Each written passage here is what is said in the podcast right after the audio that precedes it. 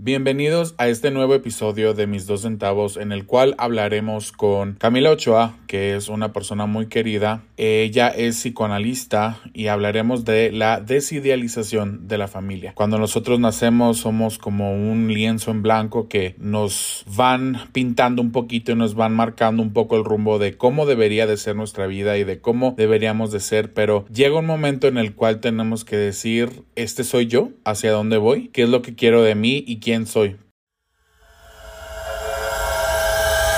Let's talk about the big elephant in the room. La frase mis dos centavos viene de my two cents, que significa dar mi opinión de algo. Y como soy algo pocho, pues ahí les van. Es momento de destapar esos pensamientos que siempre tenemos, pero nunca decimos. Típico. Aquí tendremos los dos centavos de gente como tú y como yo que contarán sus historias de una manera sincera y sin tapujos. Pero eso sí, dejando espacio para la comedia, porque ¿qué sería de nosotros si no nos reímos de nosotros mismos? Yo soy Pablo Reynoso y si lo que hablamos aquí te pone a pensar, aunque sea un poquito, misión cumplida.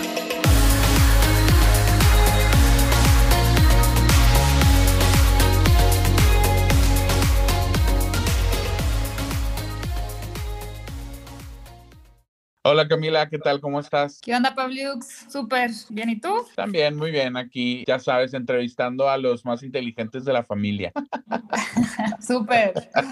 Cuéntanos un poco de ti, Camila. Pues mira, soy psicoanalista, tengo 34 años y me dedico a, a, lo clínico. Lo clínico quiere decir que tengo mi consultorio y atiendo pues adolescentes y adultos. Estudié la carrera de psicología y bueno, ya dentro de, de la carrera pues puedes elegir como qué especialidad, ¿no? Así como un médico te va para dermatología, cardiología, trauma, etcétera. Igual, pues los psicólogos. Ya. Y yo opté por el psicoanálisis. Ok. que Es como la corriente que a mí más me sirvió, porque primero yo, digamos, yo viví un proceso y bueno. Exploraste pues, por un ahí- poquito. Ujú, así es. Como que primero yo lo viví, me sirvió un chorro, me encantó y pues ya me clavé así de lleno. Hice la maestría en, en la APG, que es la. Asociación Psicoanalítica de Guadalajara, y bueno, luego seguí estudiando una cosa que se llama formación para psicoanalista, que es una especie de doctorado que dura cuatro años y, y no paro, pues sigo estudiando. Claro. Me gusta. Claro, no, sí, sí te veo siempre súper ocupada ahí. Eh, te envidio un poquito porque yo para la estudiada nomás no. Soy- Soy de los que ponían atención y ya, pero sí, sí, sí me harta un poco. Oye, y atiendes también a distancia, ¿verdad? En caso de que alguien que nos llegue a escuchar le interese como conocerte un poquito más y pues que les ayudes. Sí, también. También está la opción pues virtual y sobre todo ahora con, con esta situación de la pandemia. En un inicio fue un encierro total, entonces eran las sesiones virtuales por alguna Claro. de las aplicaciones y también se prestó para que pues sí, me buscaran pues pacientes de, de algún otro estado este, y bien ha estado padre. Pues te, te abre el, el espectro, ¿no? De que no, no te limitas solamente a gente que está en Guadalajara, sino ya también hasta de otros países. ¿No tienes de otros países? Eh, no, ¿eh?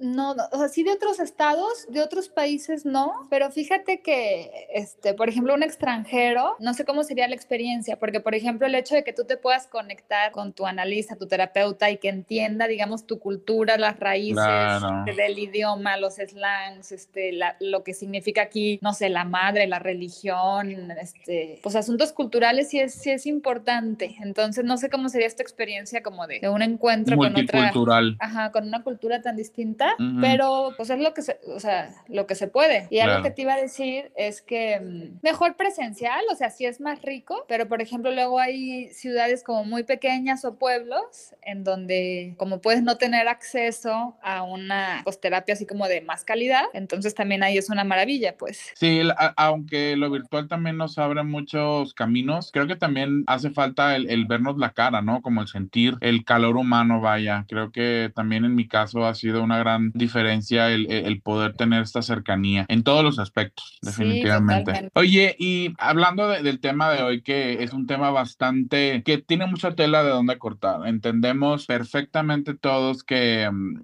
traemos ahí una cobijita arrastrando o unos ladrillos en el lomo de toda esta presión que a veces nos ponemos nosotros mismos o, o nuestra familia y nuestro entorno nos vende una idea de lo que Ujú. nosotros tenemos que ser en esta vida, de que, por ejemplo, no, hablando en, en, el caso de mi persona, pues yo estoy casi seguro que mis padres tenían una expectativa completamente diferente a la, a la, persona que yo soy ahora, ¿no? Y creo que tiene que ver por muchos factores. Pero hablando de específicamente de este tema, ¿por qué surge? O sea, ¿cuál es como la, la, la razón de ser o hay alguna razón de ser? A ver, cuéntanos un poco de eso. Pues mira, es necesario, o sea, es necesario que, que nuestros padres tengan, digamos, expectativas sobre nosotros, porque tú imagínate que llegas a este mundo y es como, ¿quién va a ser? Pues me da igual, pues quien quiera, ¿no? Pero... Un bultito ahí. Ajá, o sea, obviamente pues los padres, la madre, el papá, como que traen sus deseos, traen sus expectativas, tienen sus gustos, sus hobbies, su, su profesión y pues es casi una ley que se le va a proyectar, ¿no? Que se le va a aventar al hijo como, ay, porque además que mamá o que papá no quiere como que su hijo sea maravilloso, ¿no? Claro.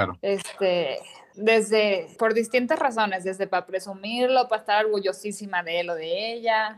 al ser humano nos gusta, tendemos a la perfección, tendemos a cumplir los ideales, ¿no? Este, nos gusta vernos bien. Y esta, estas expectativas que le ponemos al hijo son como un motor, o sea, son como un motor vital que impulsa, que nos impulsa como hijos, como en un inicio de la vida, así querer complacer a los papás. O sea, cuando hacemos una gracia, así de que, no sé, ya mando besitos, la mamá se vuelve loca de la emoción como, uh, y eso, o sea, ese gusto que le damos a nuestra mamá, que se ríe con nosotros, que nos aplaude, que nos da un premio, nos maravilla, ¿no? Entonces, sí, es necesario como en un inicio de la vida querer complacer a los papás. Pues, algo, es algo bueno natural. Es, sí, es algo natural. Sin embargo, por ahí de la adolescencia, ¿no? La famosa como adolescencia rebelde, pues es bien necesaria, o sea, es bien necesaria que empiece a ver como otras figuras, además de los papás, que ya nos, digamos, ellos ya nos dijeron su manera de ver el mundo, ¿no? Y lo que más o menos esperan de nosotros. Pero pues no es la única, ¿verdad? Claro. Entonces, este... Oye, ah, y, por ejemplo, en, en el, o sea, cuando pasa que desde, y esto estoy hablando de nuevo desde mi persona, desde que, por ejemplo, mis padres vieron que por ejemplo, que yo era pues amanerado y que pintaba para ser muy gay. Eh, aquí, por ejemplo, o sea, ¿qué, ¿qué, papel juega como la, lo bueno y lo malo de tener como estas expectativas para todos los participantes? Pues mira, las, las expectativas son inevitables, pero si podemos tener unas expectativas, digamos, más que expectativas, si podemos ser flexibles y nos dejamos sorprender por lo que venga, porque también, pues el niño trae lo suyito, pues, ¿no? O sea, no todo se lo va no todo se lo vamos a poner acá afuera. O sea, también puedes tal cual llegar a este mundo con un sinfín de cualidades que quizá van a diferir de lo que se está esperando, pero uno puede ser tan rígido o tan flexible como la personalidad de cada quien. Y por supuesto también puede estar siendo influenciada por la sociedad, ¿no? O sea, porque, por ejemplo, sobre todo... Creo que en un gran porcentaje eso sucede, ¿no? Sí, y, y, sobre todo la generación de nuestros padres sí se regían mucho por el qué van a decir, ¿no? ¿Qué va a decir la sociedad. Entonces, que creo que sí se ha ido como disminuyendo esa parte, pero este que van a opinar de nosotros, como que también los, los mismos papás se perseguían, como a tener que, digamos, adoctrinar a los hijos y estructurarlos y quererlos meter a un molde, este, cuando pues no tendría por qué ser así, porque se obtura la libertad, se obtura pues el, respeto, la genuinidad, pues sí, lo genuino, lo espontáneo del ser.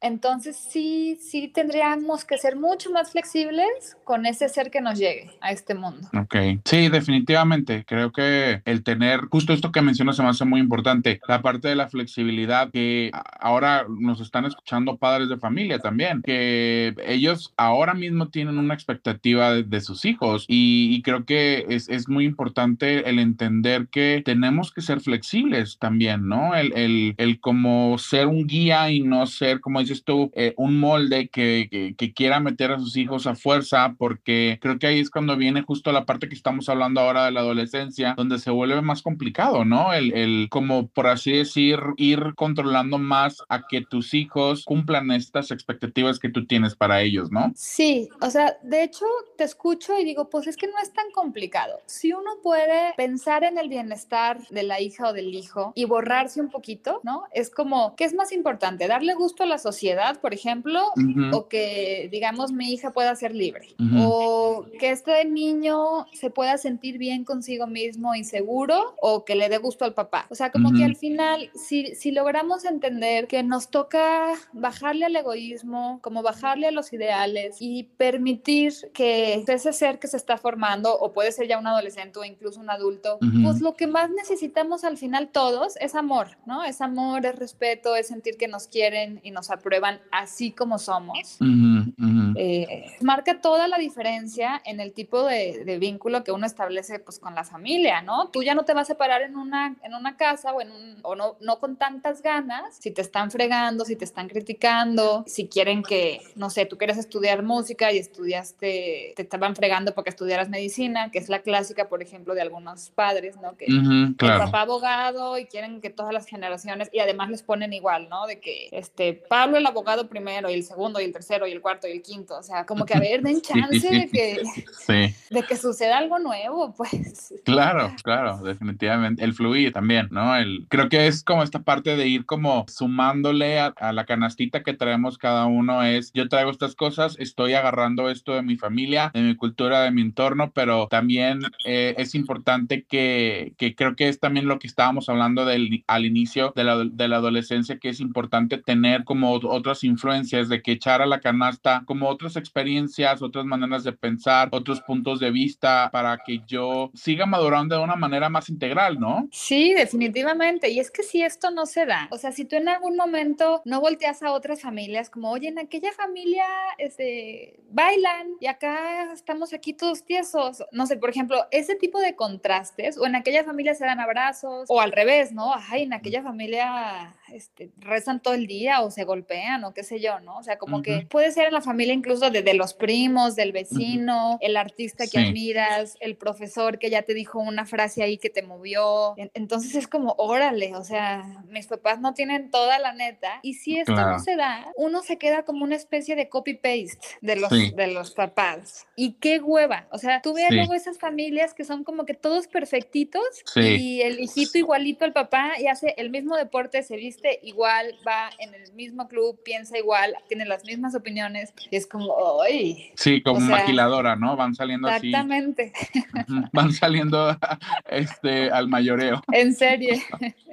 Oye, pero sabes que eso es bien común. O sea, creo que tú lo acabas de mencionar, de que no debe de ser tan complicado, pero al mismo tiempo nosotros lo complicamos porque principalmente en, en, en, en sociedades que no, o sea, que no son muy abiertas, y estoy hablando también en, en, en, todos los estratos sociales, hay mucha gente muy igual y hay mucha gente que, que no permite esta flexibilidad de que la gente vaya construyéndose a sí misma. ¿Por qué será? Ay, pues porque lo, lo diferente siempre nos cuesta. O sea, es lo que es diferente a nosotros nos resulta una amenaza porque, digamos, nos saca de, nuestro, de nuestra zona de confort. O sea, nos quita el control. Si mi hija me sale bien diferente a lo que yo estoy esperando de ella, seguramente voy a decir, qué fregado ¿de, dónde? Porque este bicho raro, ¿no? en cambio, cuando piensa igual, se viste igual, quiere hacer lo mismo, es como todo está bajo control, todo está en orden, no salen chispas. Entonces, sí tendemos a lo mismo, ¿no? Tendemos a ir a, al mismo restaurante y pedir lo mismo. O sea, como que somos seres como rutinarios, que, que la, la seguridad de lo conocido, pues nos da paz. Pero por otro lado, también, pues como que este arriesgue o este tolerar lo diferente, ¿no? Que de pronto el hijo te llegue con, con la greña azul y diciendo que quiere luchar por los derechos de los demás. Sí, ser bailarín y irse a Brasil, como, pues qué raro. Pero si es lo que quieres, como que, pues explóralo. Obviamente cuidando, protegiendo, no, no permitir cuando hablo de, de darles de, dar libertad, pues no quiere decir que sean pues gente gacha que va por la vida haciendo lo que se le da la gana. ¿No? Porque estaríamos hablando de otra cosa. Pero mientras se puedan transmitir valores, pues de cuidado y respeto a los demás, ahora sí que sean quien quieran ser, ¿no? Sí, completamente. Sí, esta, esta parte, a, mucha gente yo veo que aún les cuesta trabajo y, y, lo estoy viendo en, en mi alrededor, ¿no? Eh, por ejemplo, en muchos de mis amigos, te podría decir el, el, el 95% de mis amistades o de, o de mi alrededor, ellos, ellos pasaron también por un proceso de desidealizar esta idea, eh, no sé si suena como muy redundante, pero el, el separarse y aceptar la idea de que no vas a ser esa persona que tu propio entorno en su momento te fijó y, y veo que cada quien por separado tuvimos nuestra luchita, ¿no? Uno es más fuerte que, que otros, pero también con otros amigos sí noto que todavía luchan por mantener como ese molde, pero por ejemplo aquí no sé si el, si aquí que, que me imagino que es algo lógico, pero también a veces empieza a ver como la, la doble vida, ¿no? Eso incita a tener, a empezar a tener dobles vidas, ¿no? ¿O, no? Sí, totalmente, totalmente, y ahí es querer abarcarlo todo, o sea, querer quedar bien, querer complacer a lo que se espera de mí, pero también querer darme gusto, pero luego, pues por lo general uno queda así medio dividido, medio poco integrado. este... Es lo que te iba a decir, o sea, ¿qué riesgos hay de, de como para llevar la fiesta en paz? Eh, sigo como en las apariencias este molde de este, de este chico del country con el suéter eh, amarrado en la espalda. De rombos. De literal, que, que como, como se nos en el restaurante con amigos y demás y pisteo todo el día, pero por otro lado, pues tengo como mi lado bohemio, ¿no? Pongámosle así, ¿no? Que quiero hacer muchas más cosas, que, que quiero como cumplirme esto, o sea, que, ¿cuáles podrían ser los riesgos, ¿no? Y, y no solamente estoy hablando de chico country bohemio, puede ser lo que sea. Sí, pues no es fácil estar dividido, ¿no? Y ser uno en un lado y otro en otro lado, porque implica, digo, al menos que seas un psicópata sin culpa que te vale madre, este, implica ansiedad, implica angustia, puede implicar ciertas mentiras, este, lastimar a alguien, digamos que se te cuele tu fuerza, que se te cuele tu energía, como por... Siempre las mentiras nos van a requerir un esfuerzo extra, o sea, como invertir más de nuestra energía para estar tapando, para mantener ahí ciertas... Apariencias. Pues sí, ciertas apariencias,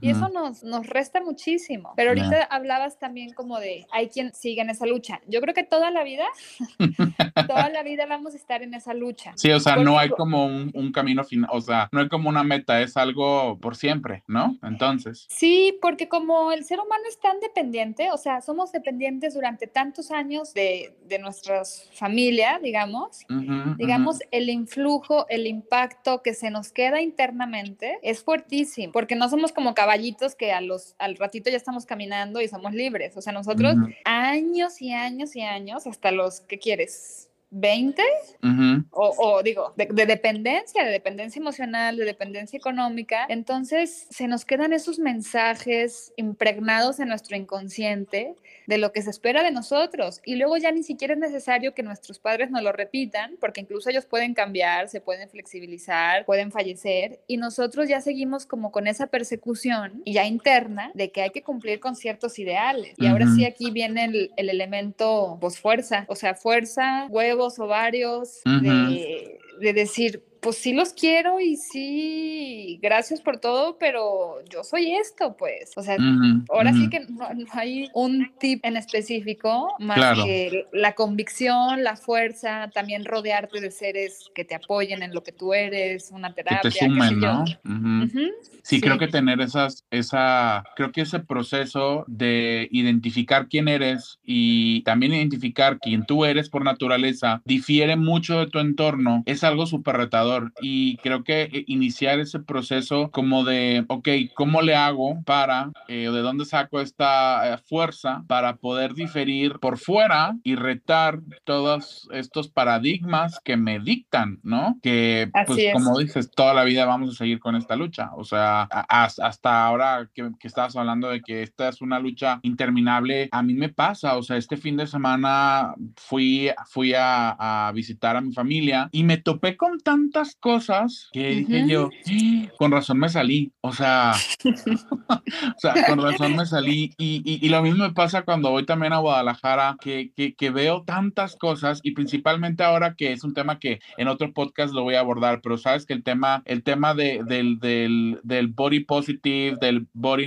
neutrality, de la gordofobia, todo este tema a mí me ha influido muy fuerte. Y en mis dos familias me bombardean con este tema tan cañón que yo hasta a la fecha no me siento con las armas suficientes como para, como para retar esas, esas formas de, de pensamiento y no solamente con eso, sino en general, o sea, hasta, ¿cómo te explico que, que fuimos a la playa, ¿no? Este fin de semana y, y, veía gente con tenis y calcetines en la arena, ¿sabes? Son como cosas que, que digo, o sea, es que, es que yo pude haber sido esta persona, ¿sabes? Sí. Yo pude haber sido esta persona porque también por, por, por, si yo hubiera tenido esa personalidad o no sé qué, qué palabra utilizar, de querer complacer a los demás forever and ever y olvidarme un poco a mí, yo podría haber sido esta persona y, y para mí, para mí fue un shock como súper fuerte que decir qué bueno que he sido un poco huevudo en hacer lo que se me pegue la gana en ciertos aspectos, pero simplemente por el hecho de, de, de ser fiel a mí, porque al menos en lo personal a mí me causa mucha angustia el no hacer lo que, lo que me hace feliz, ¿sabes? Pues es que si no te vas muriendo por dentro, o sea, si, si vives con los tenis y los calcetines, ¿no? Y el, la corbatita, sí se va muriendo una parte de ti, porque al final es como no darle rienda a tu energía interior, que está pujando pues por satisfacerse, por crear, por, por viajar, qué sé yo. Entonces, es un asunto ahora sí que de vida o muerte, no necesariamente en el sentido literal, pero uh -huh. sí anímico, psíquico, emocional. O sea, si no te liberas, sí te vas muriendo. Sí. O sea, si eres una persona luego pues bien gris, bien Me aburrida, que no tienes ni que no tienes ni de qué platicar, porque uh -huh. no eres un ser diferenciado de la familia, eres un copy paste. ¿Y de qué vas a platicar con un copy paste? Nada. O sea, con alguien que pues, Vamos repite. a hablar en coro mejor. Uh -huh. Entonces, esta,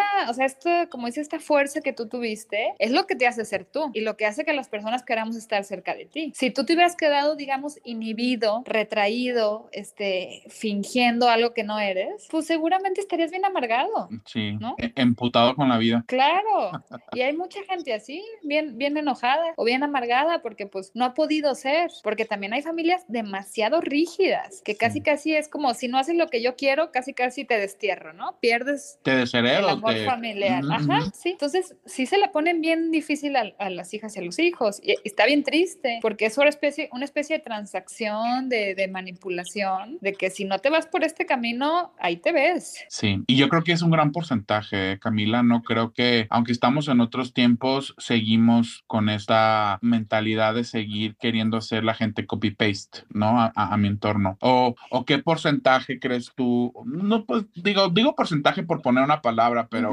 ¿Cómo lo ves tú? Pues mira, es que es muy sencillo no confrontarte. O sea, sí te vas muriendo por dentro, sí vas viviendo una vida medio tibia, uh -huh. pero al final no te angustias, no te sientes culpable, no entras en ataques de pánico, crisis, uh -huh. porque eso es otro punto. O sea, digamos, perseguir tu ser implica, implica crisis, implica angustia, implica confrontaciones. Entonces, pues éntrale, ¿no? Hay quien sí está dispuesto a pagar el precio y hay quien no está dispuesto a pagar el precio. Y no. yo sí veo, por ejemplo, aquí en Guadalajara, que si es una ciudad ultra conservadora, mocha, doble moral. Un golpe de pecho. Digamos, uh -huh. O sea, en las clases, digamos, medias altas, medias, sí, yo creo que hay mucha dificultad para, como para hacer lo que uno quiere ser. Uh -huh. Uh -huh. Ser fiel a, a, tu, a, ti mismo, ¿no? Sí, debe haber lugares, ciudades, pues más libres, ¿no? Que pues hay más respeto a la diversidad, sí. ¿no? Por ejemplo, vas a, vas a Nueva York, digo que ya son, digamos, seres individuales, no es como que sea de familias, pero ves una diversidad, a mí, a mí lo que más me gusta de Nueva York, o sea, que estar en la calle y decir, qué impresión, o sea, este es un zoológico humano Sí. de todos colores, de todos sabores, sí. de todos tamaños. Yo creo que también por eso, pues mucha gente se va para allá, para ese tipo de ciudades, porque dices sí. que aquí con mi familia, quién sabe si puede hacer. Yo.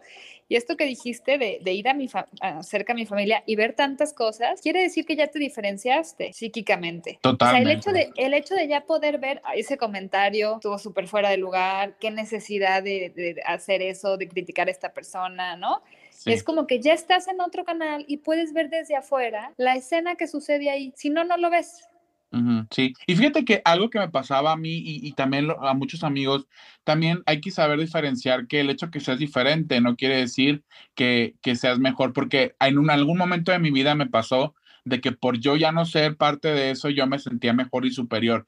Pero la vida me enseñó putazos de que no es así, porque a veces también confundimos el hecho, como que metemos un poquito ahí, no sé si es narcisismo o lo que sea, pero el, el hecho de tú diferenciarte también luego hay muchas personas que se sienten empoderadas de, de, hasta de meterte su dogma, ¿no? De que tienes que ahora ser así de esta manera porque, porque hay como los polos opuestos y también el, el, extremo del extremo, no sé si me explico. Sí, no, y está súper padre que digas eso porque es una manera de aplacarnos. O sea, como, como que entonces ahora yo ya que vi otras cosas, que experimenté, que pensé, ahora yo quiero llegar con mi familia y cambiarlos, pues no. No, o sea, exacto, no como dices. No se puede.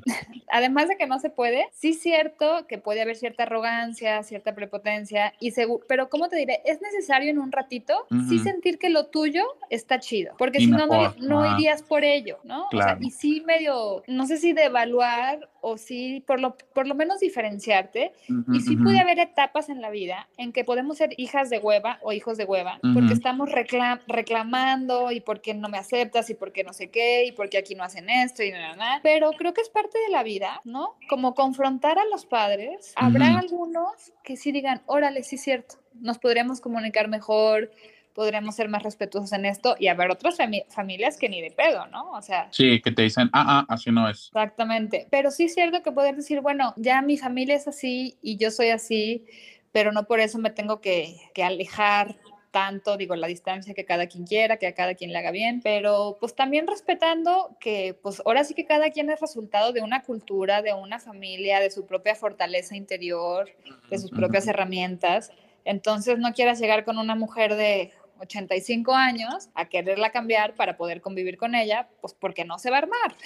Sí, no, es esta parte de respeto y empatía, yo creo, ¿no? Que, que como te digo, yo en algún momento, como, y creo que me gustó como lo dijiste, de que yo en algún momento sentí que, el ser yo era lo mejor del universo y todo el mundo debería ser como yo, eh, y lo que veo, pero creo que creo que el, mi proceso se fue dando orgánicamente al hecho que yo cada vez que voy allá, ah, digamos, a mis dos tierras, ¿no? Porque es Guadalajara y, Caborca. Em, yo ya puedo disfrutar a mis dos familias de, de, de, una manera increíble que antes yo no hubiera podido porque te bombardean con cosas y, y, te traen recuerdos y pues empiezas a pelear esta parte interna y luego también el hecho de querer cambiar paradigmas eh, formas de pensar, cultura de, un lugar, creo que es, además de que es agotador, es, agotador, es eh, te roba toda la energía, ya llega un momento que dices que hueva, no lo voy a hacer, pero justo te vas ajustando a respeto y empatía, porque ya puedo estar y ya, y esto lo aplico ya no solamente con mi familia, sino en cualquier entorno que es, ay, por dentro puedo pensar lo que sea, ¿no? De que, ay, este comentario fue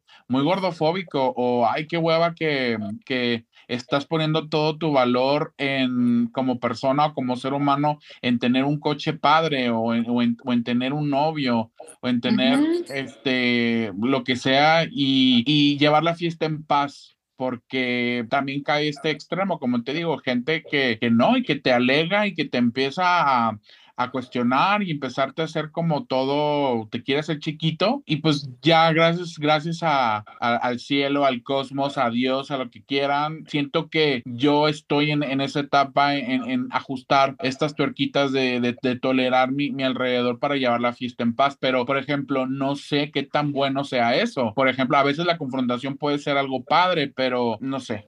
Mira, yo te escucho y digo, pues es que este hombre ya vivió un proceso, o sea, ya estás, digamos, ya pasaste del otro lado del río, en donde ya estás seguro de quién eres, ¿no? Ya te sientes cómodo, ya ves, no sé, la gordofobia o la homofobia, y ya lo entiendes, entonces ya puedes ir a la mesa familiar, y sí, no es como que te va a gustar una devaluación, pero no te vas a enganchar tanto. Sin embargo, cuando estamos en la mitad del proceso, ¿no? Como apenas agarrando fuerza, andamos muy sensibles y andamos inseguras y andamos estamos eh, en, en, un canal en donde mejor ni te pares, ¿no? O sea, yo creo que sí se requiere, porque no es de un día para otro que uno ya se diferenció y ya es quien es y ya no le importa y ya no se engancha, ¿no? O sea, es un proceso, por eso mencionaba, hay quien está dispuesto a pasar por ese proceso y hay quien no, porque implica esta sensibilidad, implica sentirte solo porque te vas a alejar, porque duele no querer ir a, a ver a los papás, ¿no? O sea, porque no te quieres exponer a que te critiquen.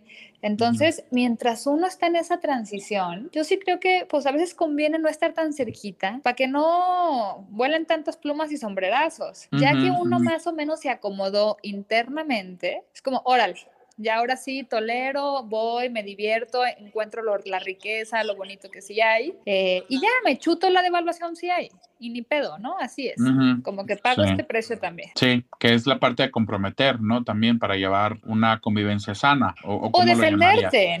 O defenderte también, ¿no? De pronto alguna tía que te haga un comentario como, oye, eso de opinar del cuerpo de los demás es del 2002, este, ¿no? O sea, ya. Y ya, ¿no? A, según, digamos, tu forma de ser, tus herramientas, puedes ignorar, puedes confrontar, pero ya sin que sea un desgaste así monumental. Ya. Por ejemplo, o sea, en el, en el caso, eh, y digo, no me da vergüenza comentarlo ni nada, porque es algo que yo estoy seguro que muchos homosexuales lo pasan. Yo con mi papá nunca he tenido la conversación de que papá, soy gay. Papá, me encanta la chingadera, diría, dirían por allá. Eh, pero sin embargo, mi papá lo sabe por muchas razones. Mi mamá ha hecho un trabajo increíble en, en, en, informarse del tema, en, conocer, pues, este, sabes, eh, pues que, pues conocemos muchas personas también este, homosexuales. Y, y, con mi padre nunca, nunca he tenido esa conversación porque él no quiere tener la conversación, él sabe, es como, sí, sí, sí, ya, o sea, eh, estoy como pensando cómo pensaría él, ¿no? De que sí, sí, sí, no necesito que me lo estés restregando en la, en la, en la cara, ya sé que eres, este, tengo la esperanza de que se te va a pasar porque yo no lo entiendo. Entonces, mi papá, por ejemplo, tampoco ha tenido él, yo creo que ni las ganas o la fuerza o llámale lo que quieras, ni siquiera para escuchar el primer episodio de mi podcast, ¿no? Que es el proceso que yo viví para aceptarme, ¿no? Em, y, y, yo fíjate que no me duele, y lo entiendo porque respeto el hecho que él no quiera hablar, hablar del tema. ¿Por qué? Porque a final de cuentas, cuando veo a mi papá, mi papá me abraza, me hace piojito, me trata exactamente igual que toda la vida. O sea, no veo un trato diferente. Simplemente él no quiere hablar del tema. Y al principio de mi proceso de aceptación me, me dolía un poco y yo tenía ganas como de decirle, sí, sí, gay, gay, gay, gay, gay, ¿no? Como en la cara pero, pero pues digamos, como he dicho también, a la vida te enseña putazos y te acomoda, que está bien, porque a final de cuentas lo que tú quieres es que tu papá te, te trate increíble y, y mi papá me trate increíble, simplemente no necesito estar eh, hablando del tema o tener la conversación, ¿sabes? No, pues qué afortunado, porque no cualquier papá mexicano puede acercarse hacia su hijo y se me hace bien chida tu, tu postura de a ver qué más da si tuvimos la conversación o no la tuvimos, ¿no? Como que al final, si esa es su incapacidad, pues es su incapacidad y, y tiene que ver con aceptar la realidad. O sea, esto es lo que hay, ¿no? Tú podrías haberte quedado resentido o intentarlo una y otra vez y alejarte y, y, no sé, y, devaluarlo, pero ahora como, como esta postura más, pues más respetuosa y cariñosa, se me hace, pues, sabia. O sea, creo que al final por ahí va la cosa, como si poder vivir vivir este proceso de, pues, de buscarnos, ¿no? Aunque no nos hallemos. Aunque nunca, nunca nos encontramos y, y nos este, estiremos la pata en la búsqueda. Sí, pero, pero por lo menos el proceso, ¿no? Da, da energía, da, da vida.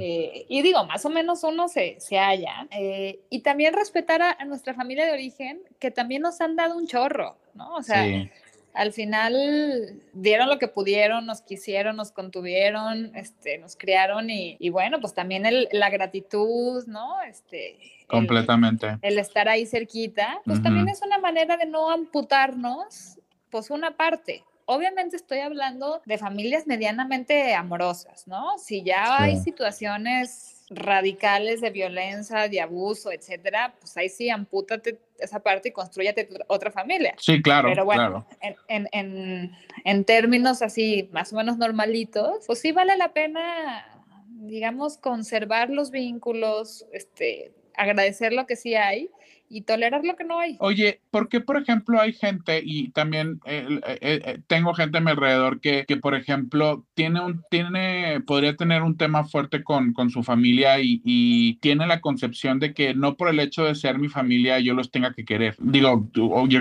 yo creo que cada quien tiene su propio camino, ¿no? Pero esto de, de ir construyendo también tu propia tu propia familia y demás, creo que también es sano, pero ahí, por ejemplo, sería como en los casos muy radicales o, o por qué también existe como esta, no sé, como este otro lado de la moneda de que a pesar de que podría parecer que no haya temas muy fuertes, como que la propia familia o, la, o los propios individuos prefieren alejarse en lugar de como, como mantener como esta armonía. Pues es que imagínate tú que todo fuera negativo, ¿no?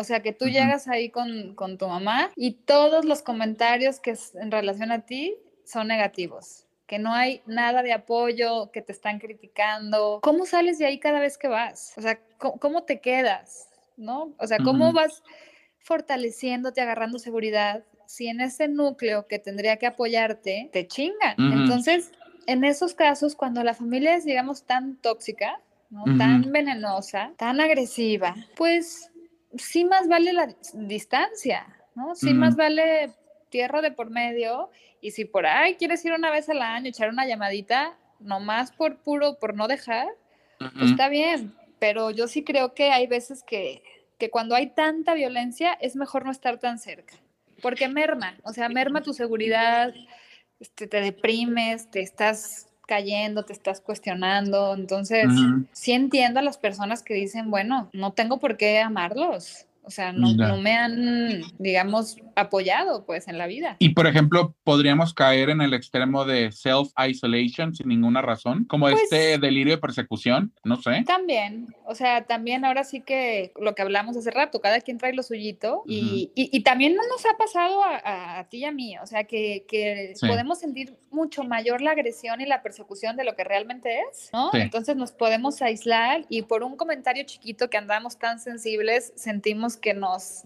clavaron un puñal. Sí. Entonces también podemos este, pues sí, exagerar y desaparecernos por seis meses, cuando al final sí. los papás estaban como, oye, pues nomás te dije esto y te lo tomaste, o sea, como demasiado personal, ¿no? Entonces, por eso hablo de este periodo como de transición, de extrema uh -huh. sensibilidad, de inseguridad, de que al uh -huh. final ni siquiera estamos tan, tan contentos todavía o tan seguros de nosotros, entonces, pues claro que nos podemos aislar. Seis meses o cinco años o toda la vida, ¿no? O sea, ahora sí que según la sensibilidad, la patología este, de cada quien. De y cada qué triste. Quien. Sí, claro. O sea, qué triste si, si hay una familia ahí que te quiere recibir o que sí está dispuesta a, pues, a entablar el vínculo, ¿no? A conservarlo y, y, pues que uno les diga, no, pues yo ya, ¿saben qué? Bye. Ahí se ven, ¿no? Ya di lo que tenía que dar, este, sí. está fuerte. Y este proceso de desidealización de la familia es lo que estoy entendiendo que te puede causar como esta, esta parte de, de empezar a estar muy a flor de piel, ¿no? Con las cosas, ¿no? O, qué, o, o cómo puede identificar uno que está como en, en, ese, en ese proceso, ¿no? Pues mira, el proceso de desidealización se tiene que dar. O sea, es, es uh -huh. natural. Es cuando tú ves que el papá del compañero este, hace cosas mejor que tu papá o que tu mamá se equivocó. Es, es natural empezar a decir, ay, pues también la riegan. ¿no? Hay que cuestionar, ¿no? Sí. Si no se diera ese proceso de desidealización, pues uno se queda como eterno niño, como mi mamá es la mejor del mundo, pero que realmente lo crees. O sea, que realmente es perfecta. Y es como, no, está, está bien que, que, seas cariñoso y todo, pero tú sabes que no es perfecta. En el fondo de tu corazón, sabes que, que, que como cualquier ser humano comete errores. Uh -huh. Y sí hay seres que igual no se dan cuenta que sus papás no son perfectos y tienen 30 años y creen que tienen la mera neta de la vida. Entonces la desidealización se da de manera natural, ¿no? Cuando uh -huh. conocemos a más personas, cuando estamos dispuestos a, a recibir nueva información. Uh -huh, eh, El estar abierto a, a, otras experiencias. Sí, y desidealizarnos a nosotras mismas también, ¿no? Es como... ¿Cómo que, es eso? Pues eh, como que también asumir que tampoco nosotras, nosotros vamos a ser perfectos, que nunca vamos a cumplir sus expectativas, ¿no? Que la perfección este, no existe, pues duele aceptar aceptarlo. Sí, hay, hijos que te dicen, es que yo haga lo que haga, nunca le doy gusto a mis papás. Pues es que no tienes por qué darles gusto. Digo, si hay, hay papás muy gachos que no te reconocen ningún logro, pero pues tampoco se trata de que nos estén aplaudiendo todo el tiempo, ¿no? O sea, también que nosotros nos podamos aplaudir, o otras personas nos puedan querer y nos puedan reconocer. No estar esperando toda la gratificación o todo el reconocimiento de nuestros padres, pues porque igual no les va a gustar lo que hacemos, ¿no? Y qué chido, por ejemplo, tú ahora con este podcast, que quizá no puedes tener esa conversación que te hubiera gustado con tu papá, pero tienes la oportunidad de expresarte y de decir, en algún momento me importó, ahora ya no, y es una manera de liberarte también, ¿no? Y de... Ah, completamente. Sí, sí. Muy sana. sí, y este, sin tanto, sin tanta faramaya. Sí, completamente. Y creo que este proceso de desidealización al menos en mi experiencia, yo sí lo recomiendo, el, el, escucharte, tú, ese Pepe Grillo que tienes ahí diciéndote que quiere hacer cosas diferentes, creo, bueno, no creo, estoy seguro que es porque es tu otro yo o ese yo o tu verdadero yo diciendo hay que probar otras cosas y no hay que hacer un copy-paste, ¿no? De, de, la familia y, y, em, eh, justo es algo que, que, de hecho hasta con mis amistades lo hablamos, de que es que yo no tengo ningún problema con confrontar las cosas, tal vez por mi personalidad puede ser como eh, eh, esta parte, pero yo creo que, y es como una invitación a todos, a que no nos dé hueva, que no nos dé miedo el confrontar y, e iniciar este proceso. Creo que te puede doler un ratito por las cosas que podrías perder eh, o como divorciarte de la idea que que tu familia puso en ti, pero yo creo que los frutos son mucho mejores cuando lo haces a, a, vivir toda una vida mediocre. Y no sé si mediocre sería como una palabra adecuada, pero pues ahí vas por la vida caminando. Eh, sí, con tibieza, ¿no? tibios. Y, y que la típica por eso es súper famoso y en las películas lo vemos, ¿no? De que a un minuto antes de morirte empiezas a decir lo que no hiciste, ¿no? O sea, yo creo. Qué padre morirte decir, o sea, es que no se me ocurre nada que no haya hecho, ¿sabes? Eso es lo que yo pienso. Sí, sí, sí. Y, y además, pues no hay otra ruta. O sea, si uno quiere ser feliz o medianamente feliz o estar satisfecho y digamos decir, ah, qué chido me siento, qué, qué conforme estoy con lo que he sido, uno tiene que estar dispuesto a atravesar este camino de confrontación, de hacerla de pedo, de tolerar la ansiedad que implica. O sea, es una talacha fuerte, pero para mi gusto es como la talacha que más vale la pena en la vida. Porque es por uno mismo. Sí, pues porque de eso depende tu, tu vitalidad. Si no, difícilmente vas a ser una persona vital. Si no eres, estás pegado a tu cuerpo, a lo que tu tripa te dice, a lo que tu corazón, a lo que la sangre llama, digamos. O sea, ¿cómo vas a ser este, feliz si no estás conectado a, a tu deseo? Entonces, es como la lucha que, que, todo ser humano tendría que hacer para ser libre. Sí. Ay, Camila, pues qué padre conversación nos estamos echando. Podemos estar horas aquí, pero te agradezco mucho el, el, el haber compartido pues, tus conocimientos desde un lado súper fresco em, y súper cercano. definitivamente me encantaría seguirte invitando y ya, ya sabes que hemos platicado y un poquito hay unos temas importantes que estaría súper padre explorar. Y pues bueno, no sé si te gustaría compartir pues tus datos o cómo la gente te puede contactar por si quiere iniciar terapia contigo o mínimo platicar y después tú recomendarles algo. Claro. Este, bueno, primero, pues gracias a ti por la invitación. También me, pues es un gusto platicar contigo y las veces que quieras. O sea, son conversaciones ricas que si por ahí se puede impactar a más de alguna o alguno para que se le mueva ahí el, el, tapete, pues fabuloso. Y este, pues sí, ahorita no estoy recibiendo pacientes nuevos, pero con gusto, si me buscan, puedo hacer recomendaciones. Eh, y tengo pues mi cuenta de Instagram en donde también comparto información y así, que es Camila Ochoa CH, o sea, Camila Ochoa Chu, de Camila Ochoa Chávez. Y pues también por ahí este, nos podemos contactar para lo que se ofrezca. Súper recomendable la cuenta de Camila que sube sus piensos, sus tejes y manejes de, de la vida eh, en forma, el famoso cuestionamiento existencial que nos pasa a todos. Súper, súper recomendada su cuenta de Instagram eh, y también ahí, pues bueno, podrían acercarse a ella y pues bueno, en algún momento eh, pues platicar un poco más se da la oportunidad. Pues de nuevo, Camila, te agradezco mucho, mucho esto y pues hablamos a la próxima. Órale, gracias y saludos. And that's a wrap.